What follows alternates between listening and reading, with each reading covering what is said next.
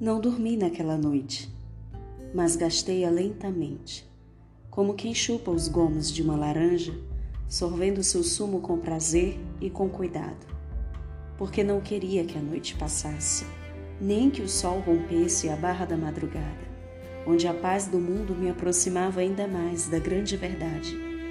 Eu encontrara o amor. De certo, assim o soube desde o primeiro instante e esse amor não me veio como chuva, mas era um manancial, era um oceano tão igual ao que Giuseppe nos narrara que soube ser verdadeiro e eterno. Até hoje ainda o amo com a mesma faina, mesmo gasto o tempo, mesmo passadas tantas coisas. Mesmo que esse oceano já se tenha evaporado e dele só me reste o seu sal e alguns escombros de sonhos como fósseis muito antigos que o acarinham com cuidado para que não virem pó. Giuseppe Garibaldi. Giuseppe. Repeti aquele nome muitas vezes, baixinho, enquanto Mariana ressonava ao meu lado.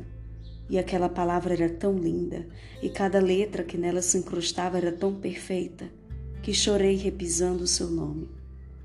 De terras tão longínquas ele me vinha, e tão galante, garboso nos seus modos, nos seus sorrisos, nos seus jeitos de tratar com uma mulher.